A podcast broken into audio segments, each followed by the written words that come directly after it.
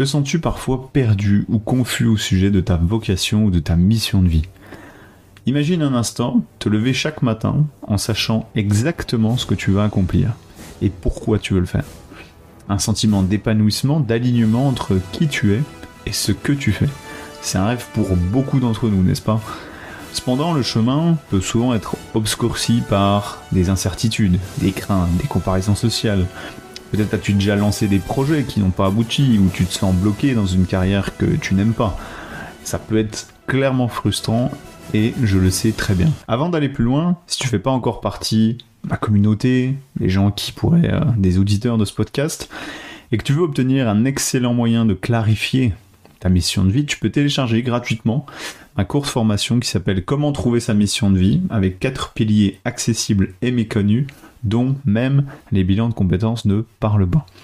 Assure-toi de cliquer dans le lien qui est dans la description de ce podcast, de cet épisode, et tu vas simplement entrer ton prénom, ton courriel pour recevoir simplement cette formation gratuitement. Maintenant, commençons sans plus tarder. Je voulais te justement te raconter une histoire.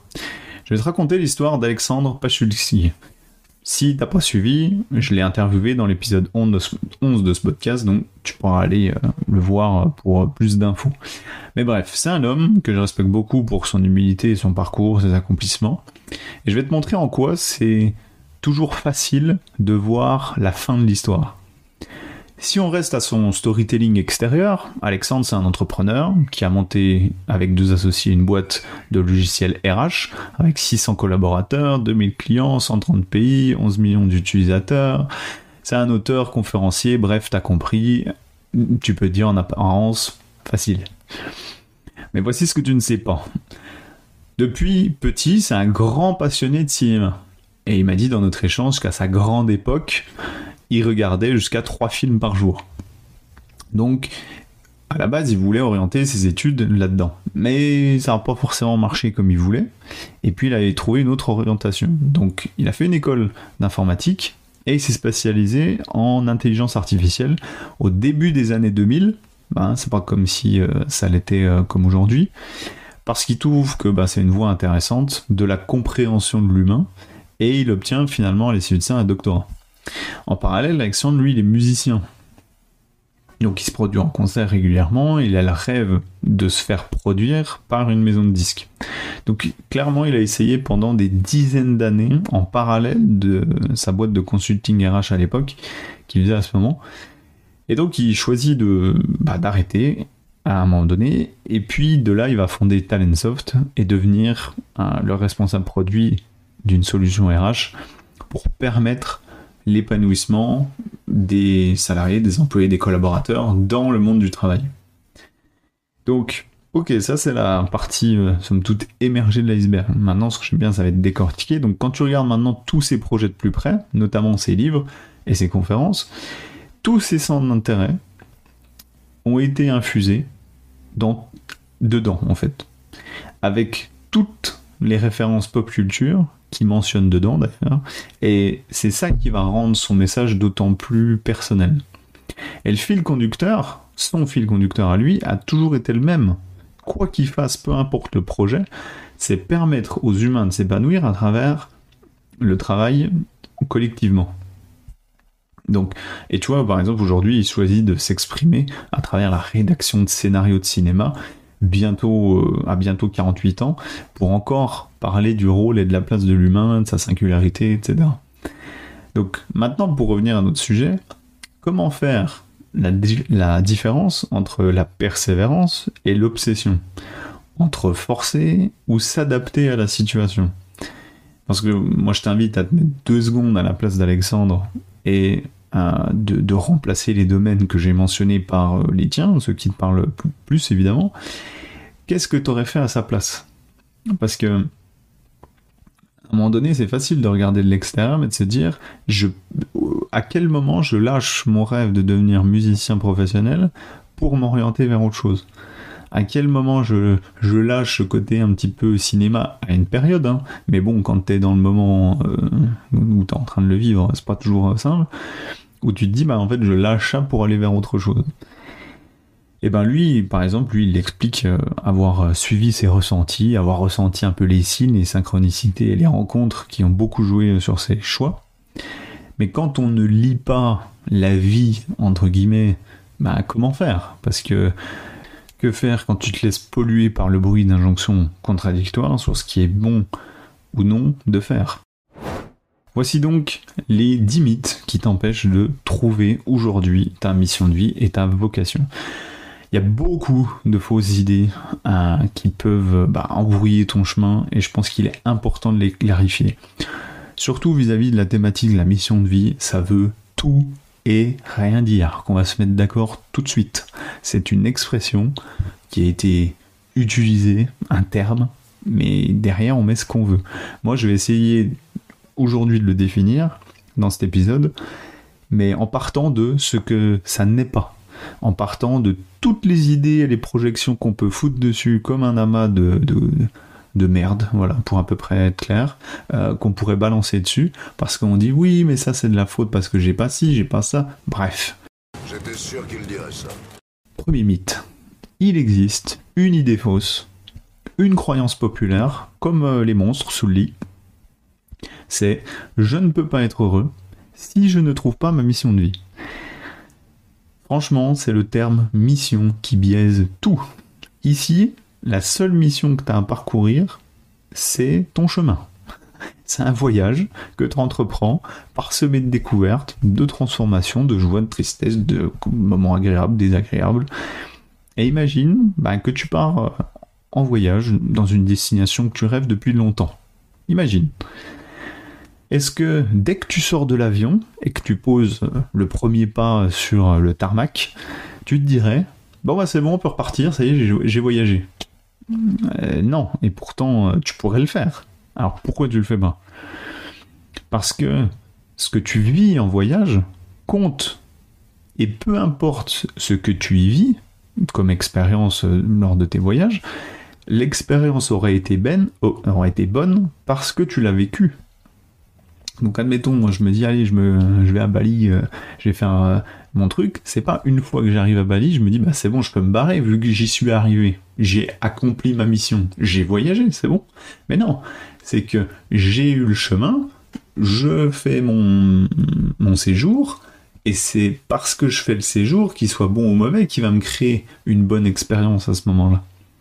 Donc, te préoccupe pas tant de trouver la mission parfaite, concentre-toi plutôt à savourer chaque pas du chemin.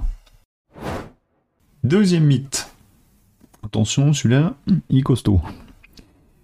Si je n'ai pas de résultat, c'est soit que je n'applique pas les bonnes stratégies, ou que je ne suis pas aligné.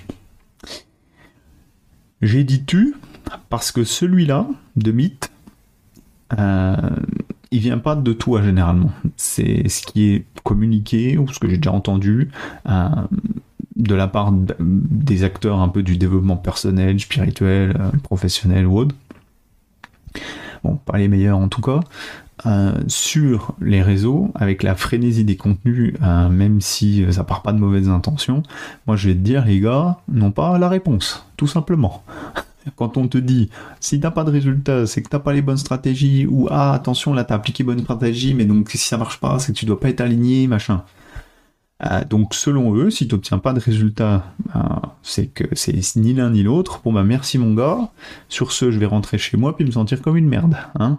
Euh, donc là, une notif, gros bullshit sur celui-là de, de. Tu peux coller un post-it si tu veux. La loi, c'est moi et l'ordre. Les gens, ils veulent des recettes. Mais on va se mettre d'accord. Pour trouver une vocation, une mission de vie, il n'y en a pas. Par contre, ce que je peux te dire, de ce que j'ai déjà pu aussi expérimenter, c'est qu'il y a des principes. Et avec les principes, tu pourras expérimenter tes propres recettes, celles qui vont fonctionner pour toi. Et ce qui est important, c'est de mettre en place des actions qui te poussent déjà aujourd'hui à te lever chaque matin et à donner le meilleur de toi-même. Troisième mythe.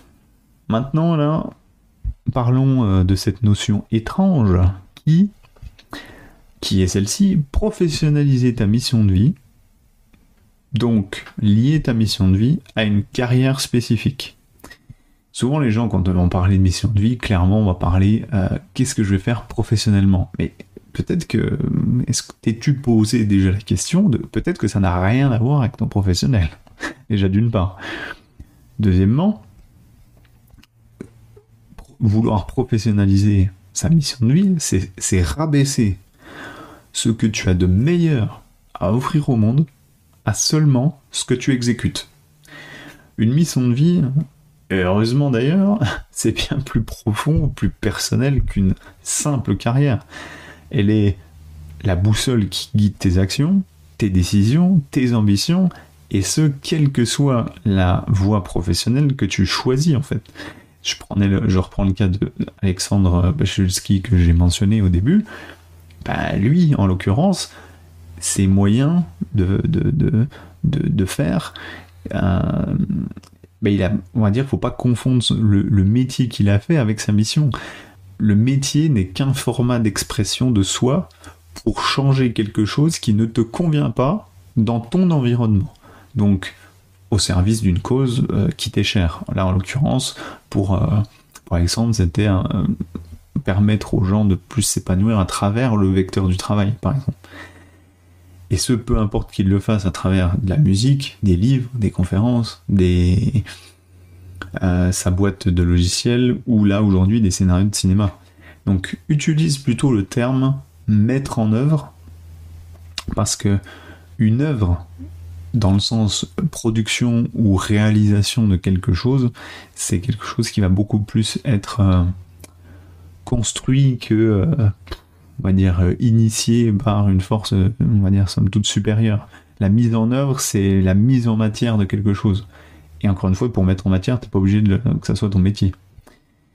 Et pour certains, bah, ça sera via le salariat ou l'entrepreneuriat, mais ça peut être aussi via l'associatif, le politique, la philanthropie euh, ou un mix de tout ça.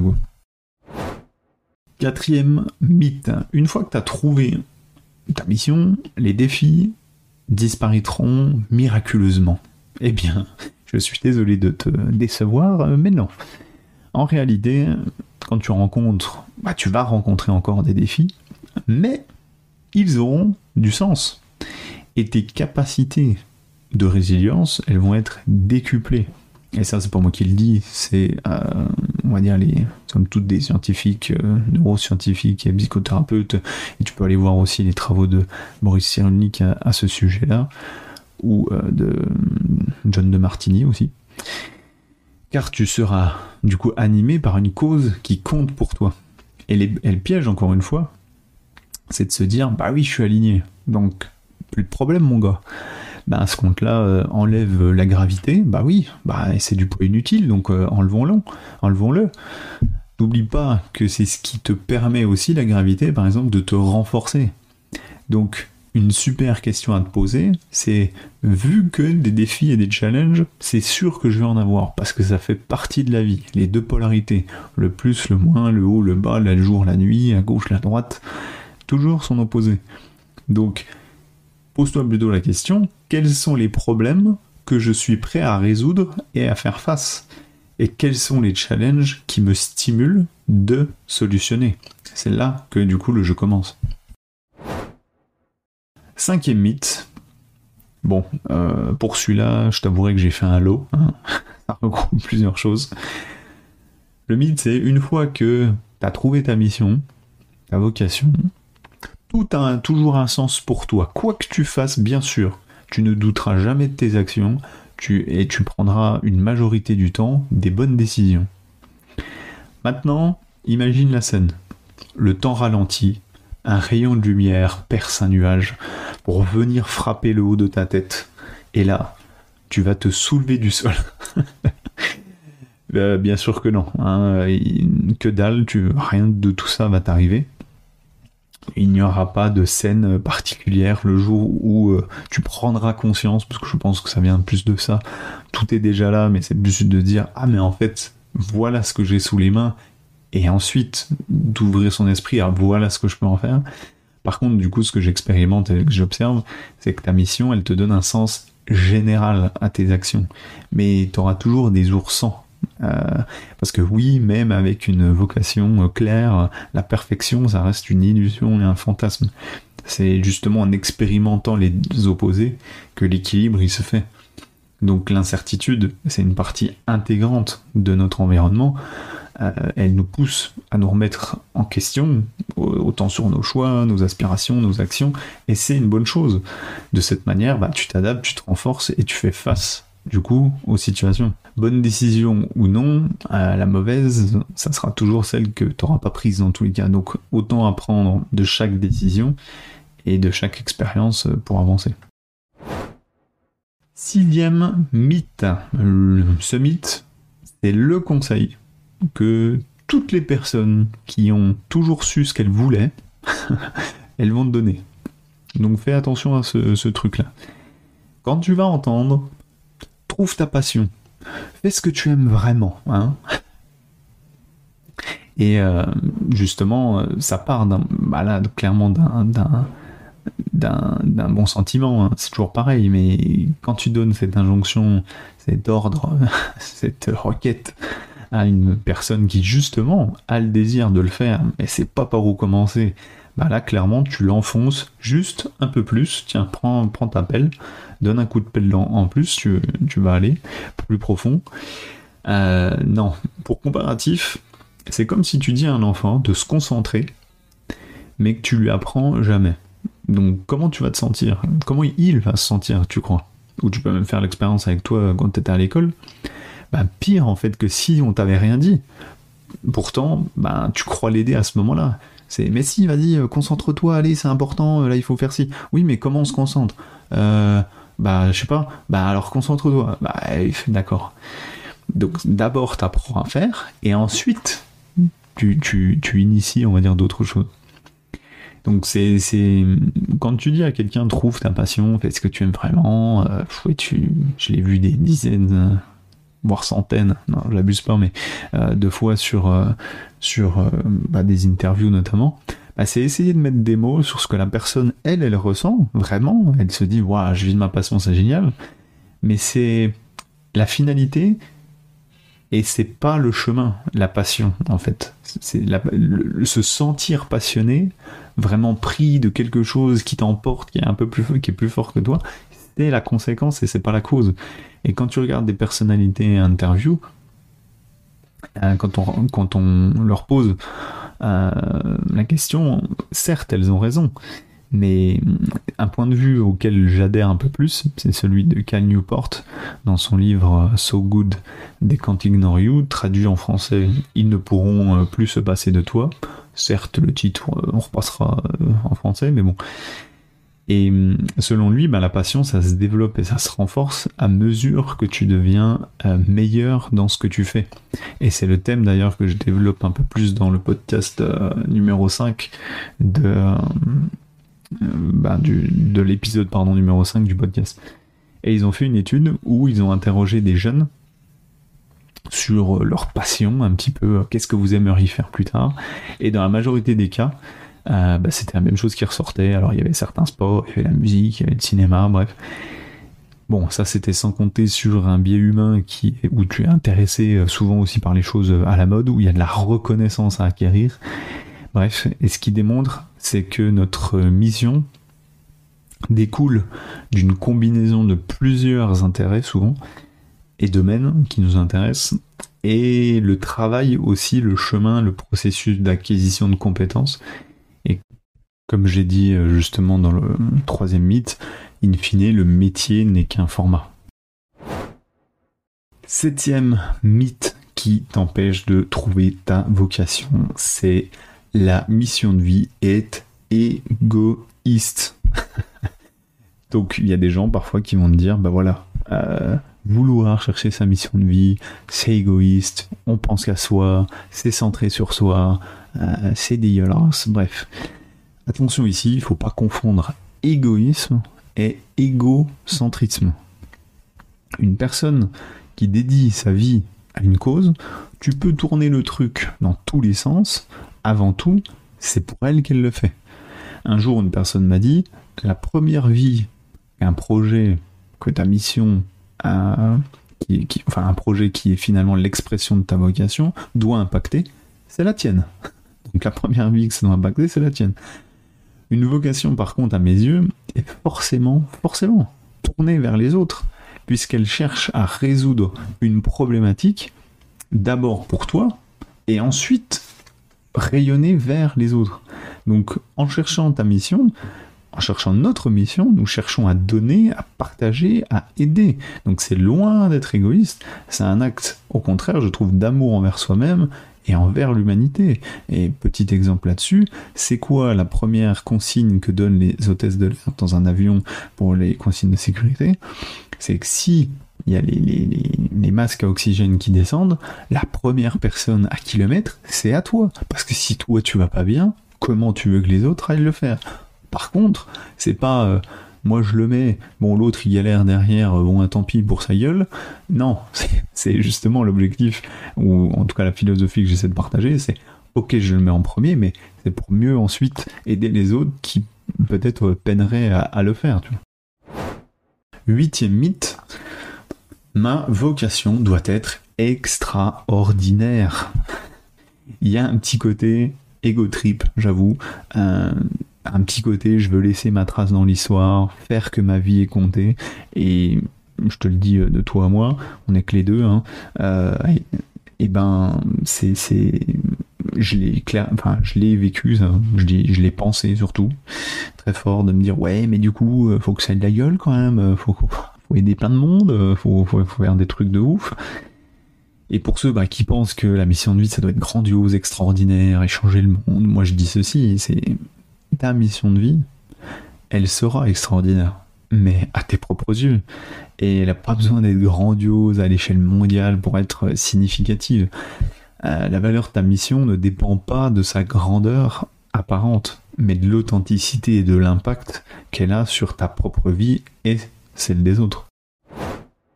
Neuvième mythe, on arrive bientôt à la fin, et celui-là, il est soit tu connais ta mission, ou non. Je vais te faire un petit, euh, petit jeu de rôle pour te juste exprimer celui-là, voilà que ça, change un petit peu. Toc toc toc. Bonjour monsieur, installez-vous. Bon bah ok, je vais pas y aller par euh, quatre chemins. Hein. Euh, pour vous la vocation, vous allez galérer. Mais pourquoi en fait Non, ben on va pas commencer à discuter. Là, je suis là, je suis pas là pour justifier la décision. Je fais, je fais déjà le sale boulot avant d'annoncer la nouvelle. Enfin, la nouvelle quoi.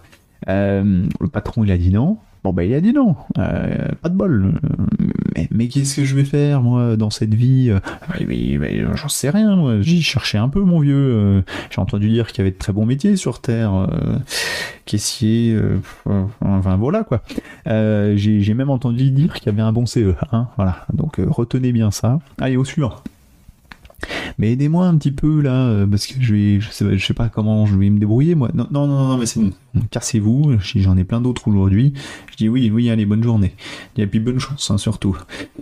Bon, allez, fais voir qui c'est le prochain. Ah, ah, ben voilà, enfin, un chanceux. Allez, faites, euh, faites venir monsieur Jordan euh, Michael, voilà, s'il vous plaît.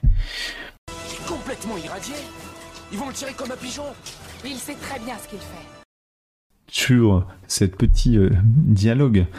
J'ai juste essayé de, de, montrer que non, la mission de vie n'est pas quelque chose que l'on trouve sur un chemin, qui gagne à une loterie, on dit tiens, putain, toi t'es né avec, euh, pas moi, bah, merde.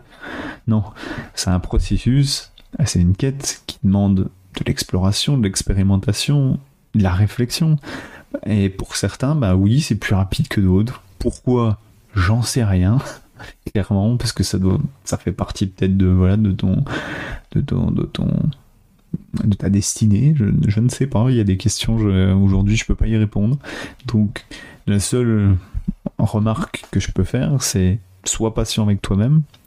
Donne-toi la liberté d'évoluer avec le temps et que j'en suis convaincu que si tu mets ton de l'énergie dessus, du temps dessus, de la réflexion dessus et que tu appliques certains principes, que, que tu essaies de, de, de, mixer les choses à la manière que tu peux et que tu expérimentes, mais que c'est garanti en fait, quelqu'un qui fait ça même pendant 10 ans, 20 ans, mais au bout d'un moment, c'est sûr que ta, fucking mission, que ta vocation, tu vas la trouver. Et en tout cas, moi, je me place dans ce cas-là. Ça n'a pas été quelque chose de transcendant où ça y est, je me suis réveillé un matin, j'ai oh merde, putain, ça y est, ça m'est tombé dessus, ça m'est toqué à la porte. Non, c'est. On, se détend du string, on se relâche un petit coup, et puis euh, on se dit euh, je vais faire du mieux que je peux. Dixième et dernier mythe. Vouloir, oser, désirer, trouver, vivre, incarner sa vocation de vie sa mission de vie, c'est quelque chose de prétentieux.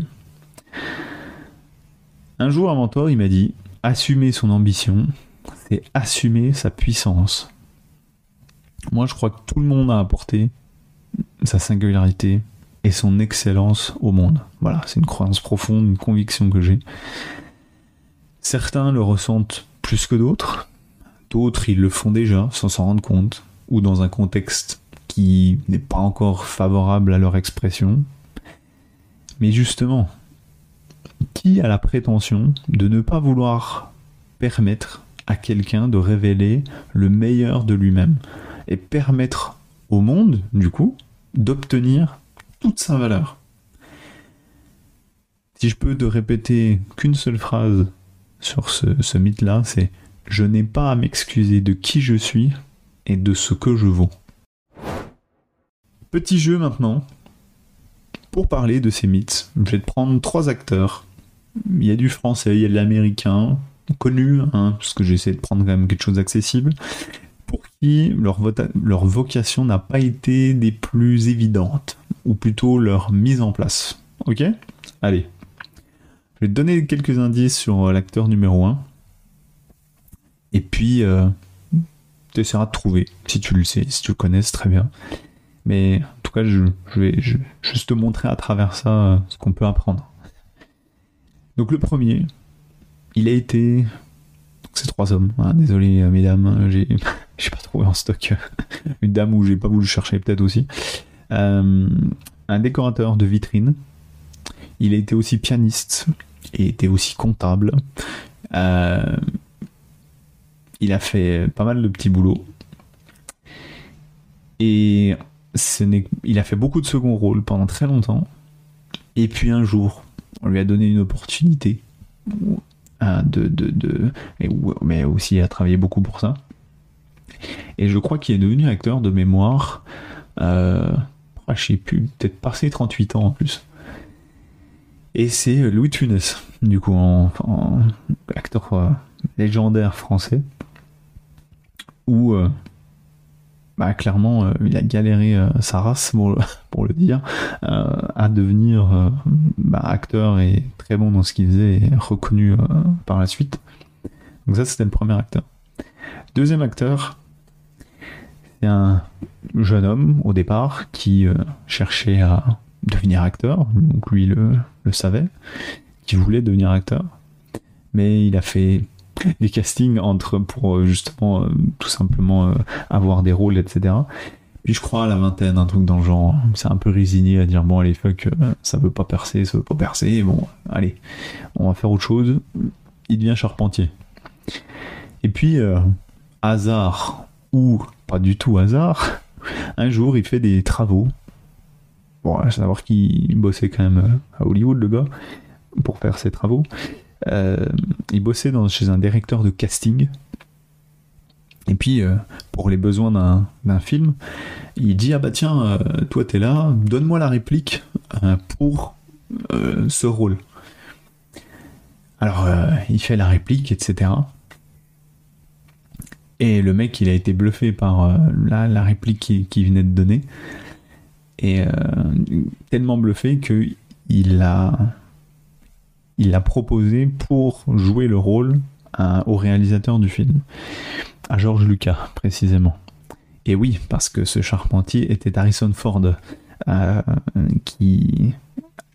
à qui on a donné la réplique euh, chez ce directeur de casting en tant que Han Solo. C'est que là, s'il n'était pas prêt, jamais il aurait fait ça. Mais en même temps, ben, l'opportunité, il l'a créée dans le sens où ben, il est allé faire, il allé se bouger le derche et puis pas juste rester euh, chez lui. Quoi. Allez, troisième acteur et dernier, pour ces exemples, ces études de, cas, on pourrait le dire. Euh, c'est une histoire euh, que, j'aime bien raconter parce que je sais pas, ça me- parle beaucoup. Après, ça peut être aussi le, le les films par, lesquels la suite il, a fait. C'est l'histoire d'un mec qui voulait toujours, qui, savait qu'il voulait devenir acteur, qui savait qu'il voulait devenir méga connu. Et du coup, il, était toujours relé- relégué au, rang de second rôle, euh, un peu de loupard, euh, un peu du mec, euh, bref, en, arrière-scène. Puis il a une pas belle gueule, donc si tu veux, voilà. Et puis un jour, il voit, bon, vous allez, tu vas vite savoir où je vais en venir. il voit un combat à la télévision qui est Mohamed Ali contre un autre boxeur blanc, mais je sais plus lequel. Si tu le sais très bien, tu me le communiqueras. Et, euh, et là, il a un peu une révélation, et, bah, sachant que le, mec blanc, il s'est dit, enfin, tout le monde pariait contre lui, dans le sens, il va être KO au premier round, et il tient jusqu'au dernier round. Et, euh, et du coup, c'est là où, en une nuit, il rédige le script d'un film, qui est bah, Rocky, forcément, et euh, sauf que le mec va.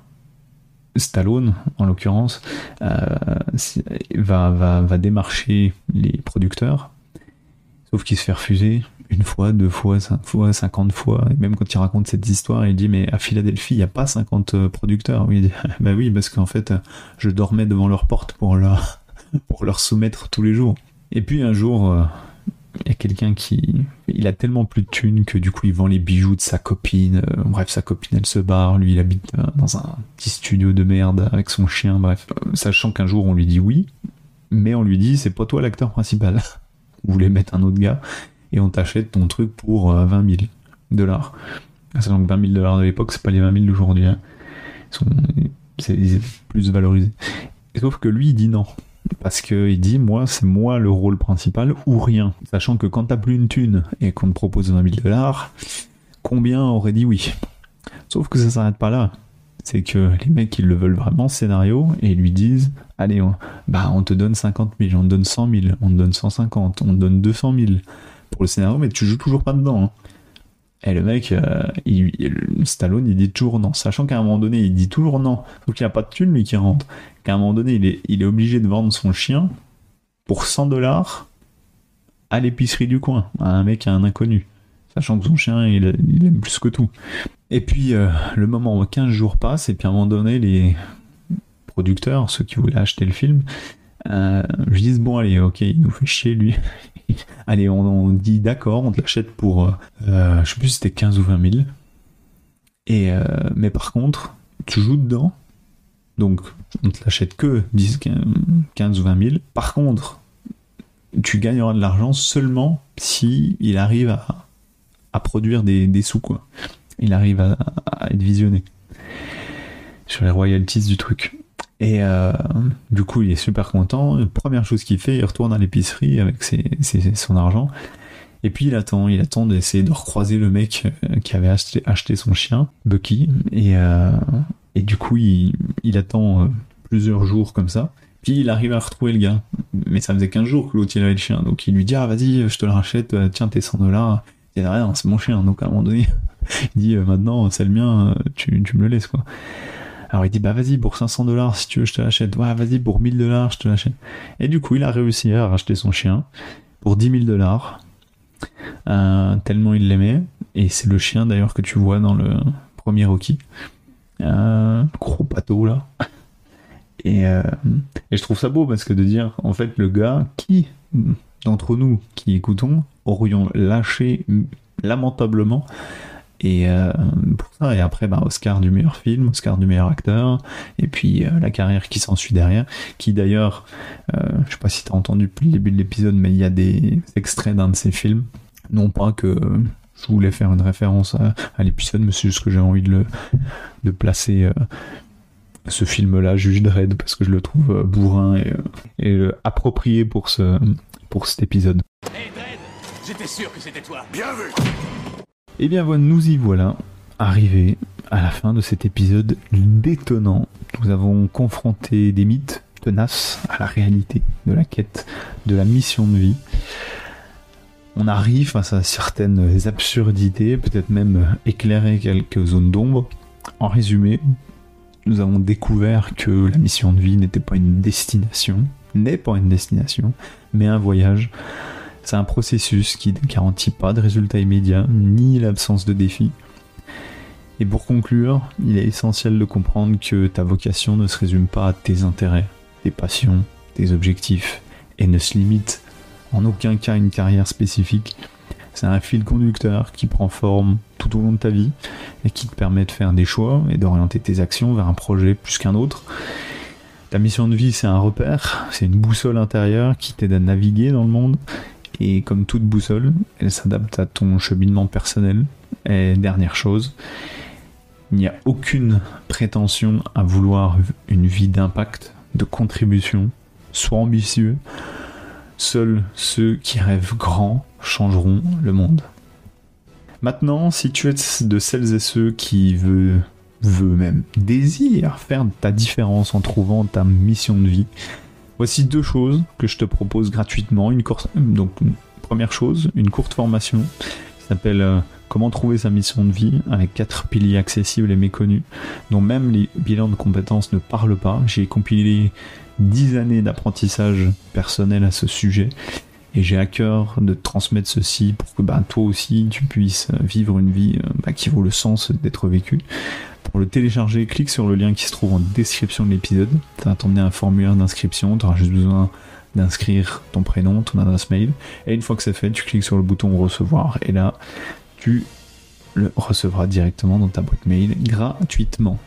Deuxième chose, c'est que pour aller plus loin sur des concepts que je survole ici, je t'invite à écouter évidemment les autres épisodes de ce podcast passés et à venir.